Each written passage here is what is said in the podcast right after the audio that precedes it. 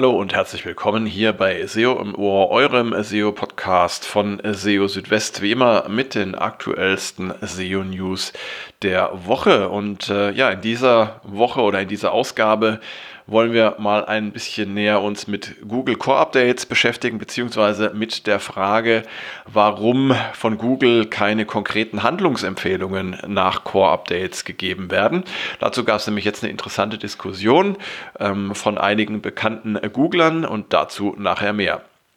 Außerdem haben wir auch noch weitere spannende Meldungen hier dabei. Zum Beispiel gibt es Neues zum Index Now Protokoll. Bing und Yandex tauschen jetzt miteinander URLs aus. Dann äh, gehen wir der Frage nach, warum erscheinen eigentlich in der Google Search Konsole keine Meldungen zu störenden Interstitials als einziges Page Experience Kriterium. Und äh, außerdem haben wir noch ein Thema, was viele von euch vielleicht unter dem Namen noch nicht kennen, nämlich sogenannte Ghost Directories und ähm, ob sie sich auf die Suche bzw. auf SEO auswirken können. Und wir gehen auch noch auf Unique Content, einzigartige Inhalte ein. Und da geht es konkret darum, dass Unique Content alleine keine besseren Rankings bringt. Ja, also wieder jede Menge drin in dieser Ausgabe von SEO im Ohr. Und äh, am besten fangen wir auch schon gleich an mit der ersten Meldung und zwar geht es da um Google Core Updates. Also wenn man äh, eine Website betreibt und von einem Google Core Update betroffen ist, dann stellt sich ja die Frage, was kann ich jetzt tun, um meine Rankings zu verbessern, beziehungsweise dass ich dann spätestens beim nächsten Core Update dann wieder nach oben komme.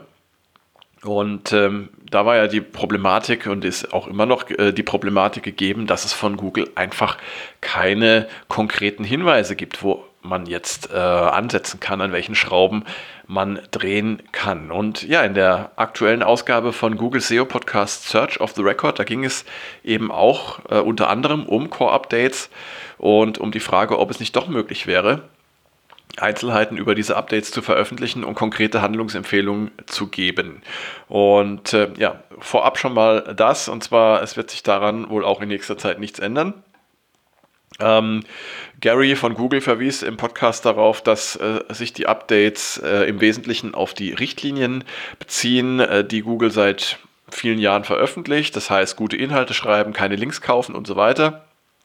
Und jedes Mal, wenn Google ein Core-Update durchführt, dann geht es im Grunde nur darum, diesen Richtlinien zu folgen. Aber das alleine, ja, das hilft uns natürlich ähm, im konkreten Fall nicht weiter. Und äh, äh, ähm, Gary wiederholte dann die Empfehlung, einfach die Webmaster-Richtlinien zu lesen, wenn man von einem Core-Update betroffen ist. Ähm, allerdings stellt er auch den Sinn der Kommunikation von Core-Updates in Frage. Ähm, denn ähm, ja, Google kann eigentlich nicht viel mehr im Moment äh, dazu sagen, als dass ein Core-Update stattfindet, beziehungsweise dass es begonnen hat und dann am Schluss auch wieder, wenn es abgeschlossen, ähm, wenn es abgeschlossen ist. Wenn Google mehr Informationen zu einem solchen Core-Update bieten könnte, ähm, wie zum Beispiel zu den Bestandteilen oder darüber, welche Websites oder Inhalte dann konkret betroffen sind, dann sei die Kommunikation laut Gary sinnvoller, aber das sei im Moment einfach nicht möglich. Ähm, ja, betonen äh, wird auch in diesem äh, Podcast, dass Core-Updates keine Strafe sind. Das hört man ja auch immer wieder. Das hat auch John Müller immer wieder gesagt. Wenn man allerdings eine Website betreibt, die bei so einem äh, Update Sichtbarkeit und Rankings verliert, dann stellt sich das natürlich ganz anders dar und dann sieht es tatsächlich aus wie eine Strafe. Ähm, ja, laut Gary ist es aber so, dass Google seine Algorithmen einfach ähm, optimiert, die eben für die Bewertung der Relevanz zuständig sind und äh, welche die Qualität von Websites äh, oder einer Stage oder auch einzelner Seiten bewerten. Und Google versucht damit einfach den Nutzerinnen und Nutzern bessere Ergebnisse zu liefern. Und äh, es könnte also durchaus sein, dass Websites, die negativ von einem Core-Update betroffen sind, gar nichts falsch gemacht hätten, sondern dass sich einfach die Algorithmen ähm, geändert hätten. Und äh, das sei aber dann im Detail auch nur schwer zu erklären und äh, nur schwer darstellbar. Jetzt ist es halt so, wenn Websites verlieren, gewinnen andere. Und äh, ja, selbst wenn das ähm, quasi nur auf Änderungen der Algorithmen zurückzuführen ist, stellt man sich natürlich schon die Frage, was haben denn die anderen vielleicht besser gemacht oder was habe ich schlechter gemacht, ja? Und genau dazu ähm, äh, gibt es halt leider keine konkreten Anweisungen oder Handlungsempfehlungen. Und das finde ich persönlich ja, ähm, etwas unglücklich ähm, im Zusammenhang mit diesen ganzen Updates. Gary erklärte dann weiter, es sei nicht möglich zu sagen, dass äh, zum Beispiel ähm, auf den betroffenen Websites Inhalte verbessert werden oder zusätzliche Links aufgebaut werden müssen, weil es ähm, eben entweder nicht nur eine Sache zu verbessern gäbe, ähm, sondern viele oder weil vielleicht überhaupt kein Handlungsbedarf äh, bestehe. Und manchmal würden einfach andere Websites dafür belohnt, bessere, tiefgreifendere oder auf sonstige Weise ähm, Dinge äh, besser gemacht zu haben oder, oder besser dargestellt zu haben. Ähm, das heißt also, Fazit, es wird also vermutlich auch in Zukunft keine konkreten Hinweise von Google zu Core-Updates ähm, geben, beziehungsweise keine Handlungsempfehlungen und auch nicht zu betroffenen Inhalten und, und Websites. Ähm, und das ist aus meiner Sicht eben ja etwas enttäuschend, denn ähm, wenn äh, Google tatsächlich daran gelegen ist, dass die Qualität der Inhalte in den Suchergebnissen zunimmt, ähm, dann äh, wäre es natürlich schon auch ähm, hilfreich und wünschenswert, wenn es über die ja, allgemein äh, gültigen Hinweise und Empfehlungen hinaus noch konkretere Anweisungen gäbe. Natürlich äh, ist auch verständlich, dass Google so ein bisschen darauf achten möchte, dass da keine ja, Manipulationen stattfinden. Aber ich glaube, dass ähm, in diesem äh, Spektrum oder dieser Bandbreite, die, die da möglich ist, also von keine Hinweise zu geben bis hin zu sehr detaillierte Hinweise geben, dass wir uns da schon noch ein bisschen mehr in Richtung ähm, Details bewegen könnten. Das wäre zumindest mal mein Wunsch und sicherlich auch der vieler Website-Betreiberinnen und Betreiber. Schauen wir mal, vielleicht tut sich ja da doch noch was. Kommen wir zu einem anderen Thema und zwar Index Now. Ähm, das ist ja etwas, was zurzeit immer mal wieder für Schlagzeilen sorgt. Ähm, das ist ein Protokoll, mit dem man URLs bei Suchmaschinen einreichen kann, um dann äh, über Änderungen über neue Inhalte oder auch über gelöschte Inhalte zu informieren und dass die Suchmaschinen auf diese Weise informiert werden können, ohne dass sie ähm, eine Website komplett crawlen müssen und auf diese Weise Selbständerungen ähm, dann erkennen äh, müssen. Und äh, Index Now wurde vorgestellt von ähm, Yandex, der äh, russischen Suchmaschine, und von Microsoft Bing im Oktober des letzten Jahres. Und ja, äh, Sinn und Zweck der ganzen Sache ist auch, dass man praktisch ähm, eine URL dann nur noch einmal einreichen oder pingen muss und dass das Ganze dann praktisch an alle beteiligten Suchmaschinen weitergegeben wird. Und ähm, was das angeht, sind wir jetzt einen Schritt weiter gekommen, denn Microsoft hat jetzt mitgeteilt, dass ab sofort per Index Now eingereichte URLs zwischen Bing und Yandex ähm, ausgetauscht werden und das funktioniert in beide Richtungen. Also auch wenn URLs bei Yandex eingereicht werden, dann bekommt auch Bing das mit. Und man muss also nur noch einen ähm, API-Endpunkt ansprechen, um dann praktisch ähm, diese Suchmaschinen da, äh, darüber in Kenntnis zu setzen, dass sich da was getan hat. Ähm, laut Microsoft verwenden bereits 80.000 ähm, Websites das Index Now-Protokoll. Betreiber von WordPress-Websites haben es da ganz besonders einfach, denn da gibt es ein äh, Plugin, ähm, das von Microsoft bereitgestellt wurde, mit dem man ähm, das Index Now-Protokoll nutzen kann. Ähm, Google allerdings äh, unterstützt Index Now noch nicht, aber prüft das Protokoll derzeit zumindest. Also, wenn ihr es mal ausprobieren wollt und ihr eine WordPress-Website habt, dann ist das relativ einfach möglich. Kommen wir zum anderen Thema und zwar geht es jetzt mal um die Page Experience. Ähm, die Page Experience, zu der gehören ja neben den Core Web Vitals auch die Verwendung von HTTPS, äh, die Mobilfreundlichkeit und auch ähm, der Verzicht auf störende Interstitials oder Einblendungen. Und ähm, die Page Experience ist ja aktuell schon ein Ranking-Faktor in der mobilen Suche von Google und ab Februar dann auch in der Desktop-Suche. In der Google Search Konsole findet man zu fast allen Kriterien der Page Experience äh, Warnungen und Berichte, nur nicht zum Verzicht auf störende Interstitials. Und äh, warum das so ist, beziehungsweise warum Google eben keine Warnungen oder Reports zu störenden Interstitials anzeigen möchte.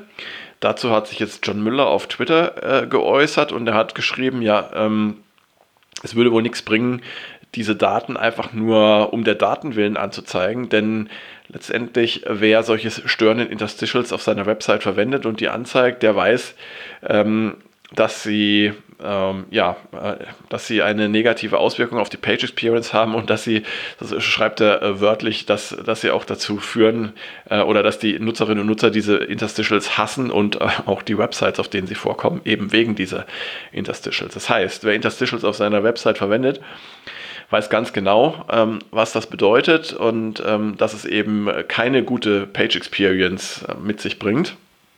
Und deshalb ist es auch nur konsequent von Google, auf solche Warnungen zu verzichten.